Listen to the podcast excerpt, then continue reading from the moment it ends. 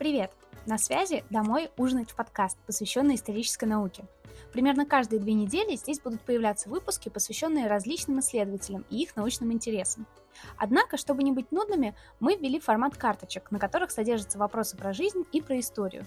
Вопросы могут быть самыми разными, от того, чем питался человек эпохи регенства, до самой смешной ситуации, произошедшей с исследователем в студенчестве. Мы хотим показать вам, что история и историки не такие скучные, как может показаться. И, конечно, мы хотим поговорить на темы, которые нас, а может быть и вас, волнуют. Кстати, на название подкаста нас вдохновил английский чиновник морского ведомства Сэмюэл Пипс, написавший однажды в своих дневниках «Домой ужинать в постель». Так что теперь вы знаете чуть больше о желаниях служащего 17 века. А на обложке изображены два очень важных для исторической науки человека – философ Иммануил Кант и историк Марк Блок.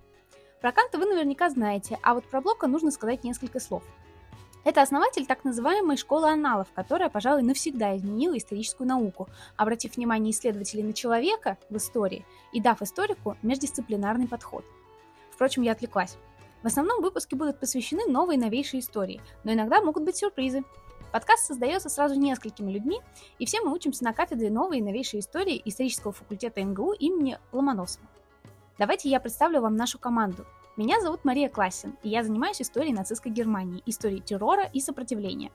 Мои коллеги Кирилл Лагунов, специалист по истории Швеции 20 века. Он занимается социальной историей и историей протестов.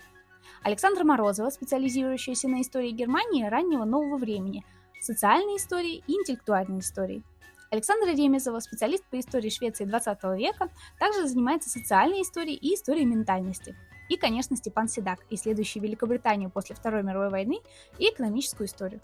Подписывайтесь, оставляйте отзывы, мы будем рады вашему отклику. Желаем вам приятного прослушивания.